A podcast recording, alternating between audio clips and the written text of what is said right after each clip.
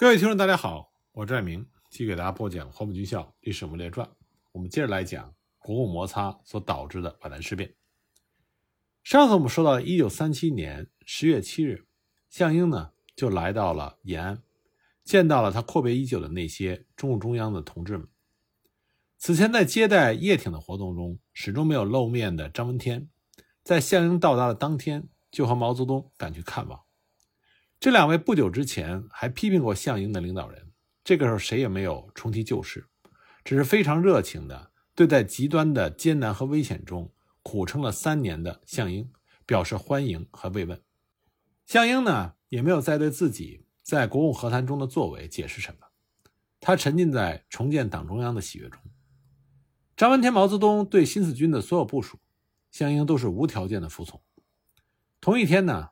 先用主动去拜访叶挺，两个人又一起怀念了北伐时曾经共同待过的武汉，对新四军的改编交换了意见。两个人会面的气氛是友好的，他们谁也没有想到日后两个人之间会有怎么样的风波。第二天晚上，中共中央又专门为项英举行了一次欢迎大会，中央机关的一批干部和抗大的部分学员都参加了会议。张闻天、毛泽东、项英、叶挺。一起坐在主席台上，这可能是张闻天和叶挺唯一一次碰面，也显示了中共对叶挺始终保持着距离。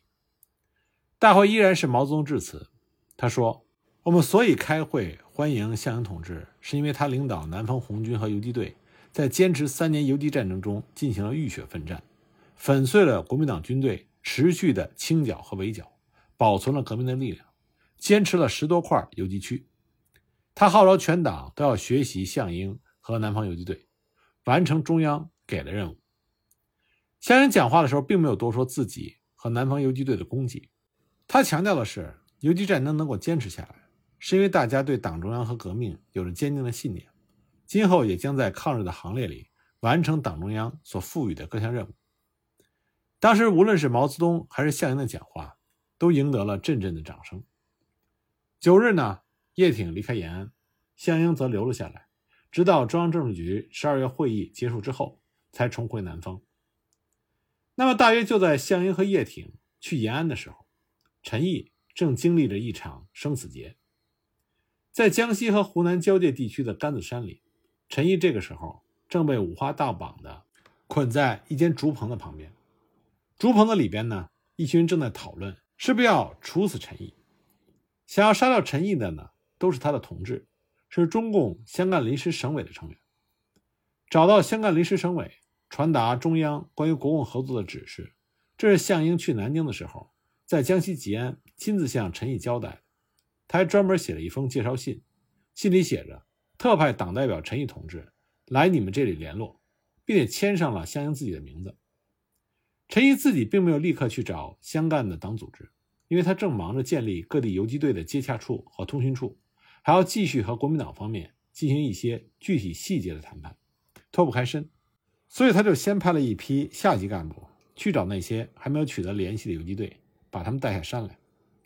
陈毅没有想到的是，坏消息一个个传来，不止一支游击队拒绝改编，他们认为统一战线就是投降，谁要是和国民党合作，谁就是叛徒。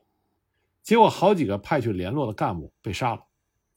中共皖浙赣省委书记关英被杨文汉的赣东北磨盘山游击队处死，红十六师政委安楼和鄂东南特委书记林美金也被刘维四的赣北德安一带的游击队杀掉。被杀死的呢，还有湘南游击队的支队长曹树良，而他就是死在陈毅即将去的湘赣边游击队的手里。看着这种自己人杀自己人的残酷局面，陈毅就不得不亲自出马了。去向还未改编的游击队做工作。十月中旬，戴着礼帽、穿着长袍、手持文明棍坐着两个人抬的轿子的陈毅，就出现在了湘赣边地区的九龙山。陈毅很快就和当地的游击队接上了头，他被派下山来侦察的游击队员带上了山。山上的第三游击大队司令段焕静和政委刘培善接待了他。他们看了陈毅携带的有项英签名的介绍信，将信将疑。他们自然知道项英和陈毅是谁，但他们都没有见过这两个人。介绍信的开头没有写明接收人，结尾落款处也没有公章。他们不知道的是，项英也是因为常年的跋涉在野外，已经没有了书写正式公文的习惯，这三年也就没有再用过什么公章了。那么这两个人并不知道这一些，他们只知道保持警惕是没有坏处的。再说，即使这个人真是陈毅又怎么样？原来有一个叫做陈红石的人，还是湘赣边省委书记呢，最后不也是当了叛徒？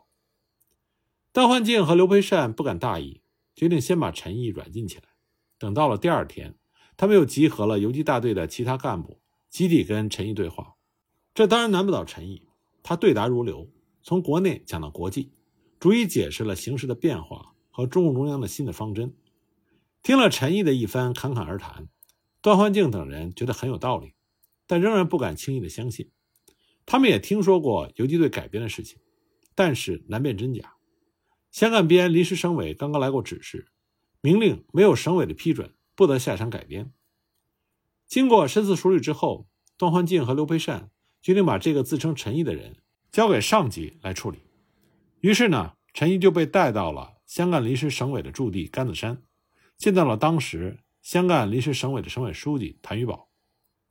谭玉宝呢，倒是在中共早期的根据地井冈山上见过陈毅，但是他对陈毅的怀疑。比段焕静他们还要大。大约两个月前，他就曾经接待过一个自称是中共交通员的人，结果那人走后不久，国民党军就进山搜剿，让游击队损失不小。因为之前的教训，谭玉宝和陈毅一见面就摆出了审问的架势。他问：“你是陈毅，在井冈山时见过你，知道你很会讲话。你当年从马克思讲到列宁、斯大林，从俄国讲到中国。”从革命讲到蒋介石反革命，你这些道理讲的那么好，可不知留着干什么用的？你不是说要坚决革命吗？这几年你跑到哪里去了？你现在跑来又是为谁做事？陈毅非常平静的回答说：“谭玉宝同志，你没有接到中央的指示。这几年我们被国民党逼得天各一方，彼此不通音讯，你们怀疑我是可以原谅的。”陈毅的这句话呢？似乎让谭玉宝的态度有所缓和，但是当陈毅说起国共合作的时候，谭玉宝又立刻勃然大怒，他厉声的呵斥说：“住口！你是投敌分子，你讲的一套，做的又是一套。你投降敌人，和敌人合作，还来拉我们，我们不去合作，我们要坚决的革命到底。”陈毅这个时候仍然保持着镇定，但是语气里已经透露出焦急。他说：“你不能不顾大局，现在形势变了。”党中央制定了新的斗争策略，让我来向你们传达。你不能什么都听不进去。你是这里的领导，怎么能够不听党中央的呢？你不相信我，可以派人去吉安、南昌或者是延安调查，看我陈毅到底是为谁办事的。谭玉宝根本就不想再听下去，直接拔出手枪指着陈毅，说：“你再说和国民党合作，我就枪毙你。”然后又命令部下把他带下去，再给他时间考虑。如不如实的讲清楚，就枪毙。就这样，陈毅被绑在了竹棚边。谭玉宝这个时候在棚子里和省委的其他成员商量，是不是像上一次杀曹树良那样，也杀掉这个叛徒。陈毅在外面听的是非常清楚的，于是就大喊说：“不能杀，杀掉我，你们要犯大的错误。”香港临时省委最终还是决定公审陈毅，这实际上已经是处决的前奏了。第二天呢？陈毅被押到了竹棚旁边的树林里，里面坐满了游击队的人员，对陈毅的公审开始了。既然是公审，就要有审问和回答的程序。陈毅就利用这个机会，在和谭玉宝的争辩中继续说服对方。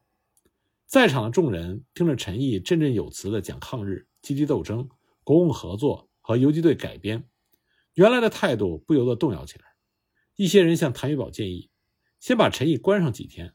看看外面的动静再说。显然说不过陈毅的谭玉宝，最终呢就同意了他们的意见。看着陈毅的样子，谭玉宝自己也感觉到，似乎党的政策真的要变了。接下来的几天，他找陈毅又交谈了几次，越发的觉得陈毅不像叛徒。然后他又发现山下的国民党军队都撤走了，他立刻就派一名交通员去最近的城市吉安了解情况。交通员呢在吉安看到。中共已经公开设立了新四军通讯处，通讯处给游击队发了证明陈毅身份的正式的公函，还有中共中央同年四月十五日发表的告全党同志书。交通员立刻带着公函和文件，连夜就赶回了甘子山，确认了一切的谭玉宝当时非常后悔的给陈毅松了绑，并且跟陈毅说：“我太鲁莽了，险些误了大事。”陈毅宽宏大量的说：“你是个坚决的老革命，是个好同志。”其实当时陈毅的心里当然是有气的，毕竟差一点就丢了性命。后来呢，他和谭玉宝到了延安，在一次学习会上，陈毅又重新提起这件事，认为农民出身的党员应该读懂马列主义，结果把谭玉宝气得不想跟陈毅说话。毛泽东为此还专门让另外一位中共将领王震出面调解。不管怎么说，当时的谭玉宝被陈毅说服了，但是杨文翰和刘维四的游击队。却始终拒绝下场改编，他们最终的命运呢是被国军消灭了。这个时候，离开延安的叶挺已经在十一月十二日到达了武汉。同一天，上海经过近三个月的血战之后失守，叶挺很快转到了南京，和叶剑英协商新四军的组建。已经担任了八路军参谋长的叶剑英，这个时候又被指派参与新四军的筹备工作。两个人见面之后，叶挺要叶剑英。转告中共中央，再次表示自己一定会坚决服从党中央的领导。这个时候的战事越来越紧张，国民政府宣布把首都迁往四川重庆，部分的军政机构纷纷转移到了武汉，在那里建立领导抗战的大本营。在发布了迁都令之后，还在南京的蒋介石应约接见了叶挺和叶剑英，讨论新四军的事宜。落座之后呢，叶挺就向蒋介石。讲述了新四军编为两个师、四个旅、八个团的建议，还有拟定的副军长、参谋长、师长和副师长的姓名，这都是按照他在延安和毛泽东商量的方案提出的。蒋介石不会看不出叶挺的意见对谁有利，所以他非常强硬的否决说，各游击队不能按照八路军的办法，延安提出的干部名单不能同意，他们都是共产党，你不是共产党，将来你会有生命危险。八路军拒绝点验，但新四军必须派人点验，按枪的多少决定编制，不能先委任师旅长。看到蒋介石的这种态度，叶挺明白不能硬顶，所以他转移话题，请求先拨发新四军的军费。但是连编制都没有认可，蒋介石怎么可能答应给这支部队付钱呢？叶挺只得说，将他们开到前方打日本才是主要问题，其他的人事问题容易解决。蒋介石断然否定，叶挺又表示收编可以增加抗日力量，否则对地方也不好。蒋介石当时毫不通融地回答说：“如果扰乱地方，这就是破坏抗战，我是要剿的，你们绝不能在江南。”看到叶挺很明显的倾向于中共方面，蒋介石是非常失望的，他就问叶挺：“谁让你去延安的？”叶挺说：“已经和何部长面谈过。”对蒋介石的样子。叶挺显然也是很失望，既然自己的提议被全盘否定，新四军军长这份工作再干下去也没什么意思。结果叶挺索性当场就提出了辞职。上任不到两个月就想辞职，蒋介石不但不允许，还让叶挺去找陈诚商量新四军的具体事情。叶挺只能继续尽自己的职责，他回到了当时已经成为抗战中心的武汉，挂起了新四军军部的牌子。接着呢？跟已经改任参谋总长的何应钦交涉，同时把情况报告给了延安，听取指示。毛泽东和项英对他的指示就是，争取新四军组成两个纵队，如果暂时说不通，可以稍缓，但不要破裂。进入到十二月之后，延安决定成立东南分局，项英为书记，又建立了中共军委新四军分会，简称为军分会，项英为主席，陈毅为副主席。王明、周恩来、博古、叶剑英等中共领导人相继来到了武汉，项英呢也带着派给新四军的一批干部，在二十三日抵达武汉。在和王明他们见面之后，当天晚上就和叶挺见面了。新四军的组建工作开始加速进行，项英代替叶挺直接和国民党方面展开谈判，最后达成了协议。新四军的编制确定为四个支队，由陈毅、张鼎丞、张云逸。高敬亭分别担任支队司令。国民党没有让新四军成立纵队，也不让他像延安所希望的那样归属于八路军，而是将新四军划归给了陈诚的第十五集团军。这个集团军呢，隶属第三战区，但是新四军只有在长江南岸的一二三支队归三战区指挥，江北的第四支队则归属于第五战区系统。毛泽东在二十八日对这样的安排表示同意，而南京呢，已经在十三日失陷。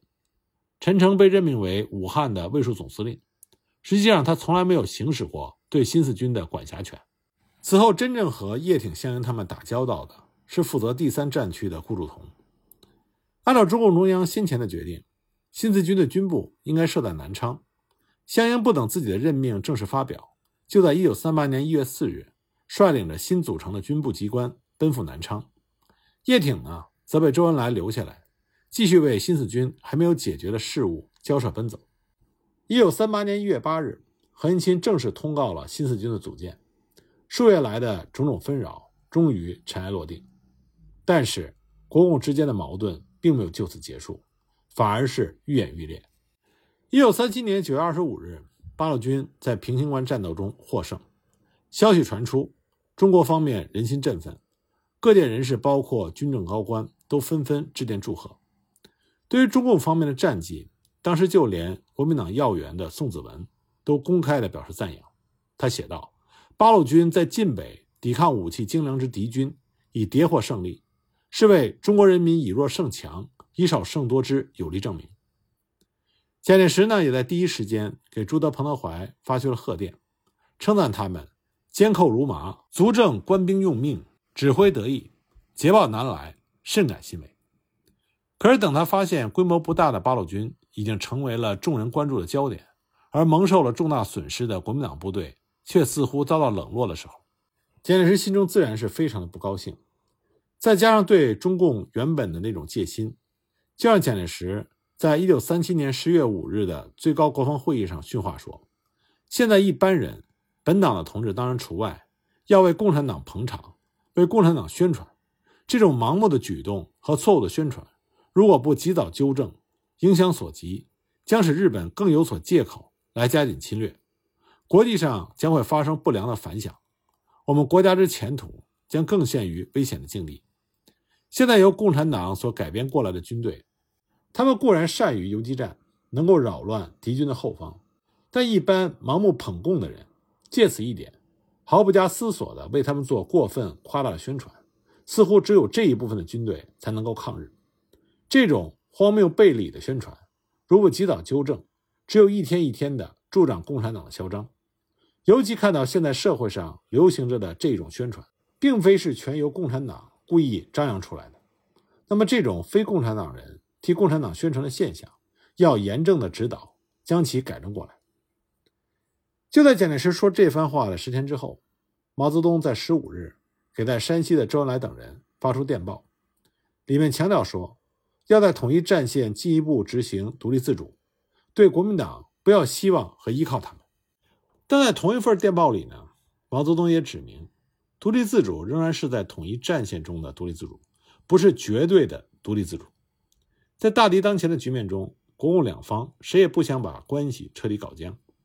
从中共方面来说，张闻天和毛泽东虽然在一段时期里侧重于防范国民党，和他争夺统一战线的领导权。但是，当王明从莫斯科回国，带回斯大林和基米特洛夫的指示之后，在十二月会议上批评中共中央对国民党的转变估计不足，提出一切经过抗日民族统一战线口号的时候，那么中共方面就迅速缓和了对国民党的态度。张闻天当时就说：“领导权不在争，而在做。”毛泽东呢也表示说：“目前是以和为贵。”但是，以和为贵的意思并不等于一团和气。共产党的目标仍然是要掌握统一战线的领导权，只不过在方法上做了改变，不再是尖锐的争，而是较为温和的做。中国这个时候的想法呢，是在基层，特别是敌后，尽力扩大自己的政权；在高层，则用加强合作的方式去改变国民党。毛泽东后来在中共七大上说：“我们曾经设想过国民党可能改造，我们也曾经要改造国民党。”指的就是这个时期。毛泽东在会议上说：“要看到国民党在开始改革，并且在酝酿改组。国民党必须也可能通过改革消除腐败。大革命之前的国民党就是通过改组增加新的成分才壮大起来的。这个时候的毛泽东对蒋介石还是抱有希望的，认为有蒋介石在，国民党的改革就有可能。要利用蒋介石进行顺利的改组。直到近一年后的1938年9月29日，中共六届六中全会召开的时候，这种改造国民党的构想仍然没有变化。周恩来在9月30日所做的关于统一战线的报告里，认定国民党是主要的合作对象，不是要削弱国民党，而是要推动国民党进步。为了促进国共合作，刚刚成为中共实际最高领袖的毛泽东，还专门让周恩来去武汉，带着他和王明的亲笔信去见蒋介石。在这封信里呢，毛泽东高度赞扬了蒋介石，表示自己和国人钦佩无比，无比敬仰，建议国共两党恢复1927年前的合作形式，也就是再允许共产党员跨党加入国民党和三青团，或者两党建立一个。革命民族联盟的合作组织，同时保证不在国民党及其军队内发展中共组织。周恩来在十月四日见到了蒋介石，两个人先谈到了抗战局势。蒋介石表示坚持抗战这没有问题，也赞成八路军在敌后求补充发展。周恩来接着就讲到了毛泽东、王明的关于进一步合作的建议。蒋介石一听，十分的感兴趣，他用心的倾听，不断的点头，最后呢。让周恩来把中共的意见写成书面材料交上来，他要研究一下。周恩来很快就写成了材料，在八日呈交给了蒋介石。接到材料的当天，蒋介石就把陈立夫等一批文官召集起来，命令他们研究之后拿出意见。那么在此之后，蒋介石对于中共方面所提出的意见又给出了什么样的答复呢？关于这方面的情况，我们下一集再继续给大家讲。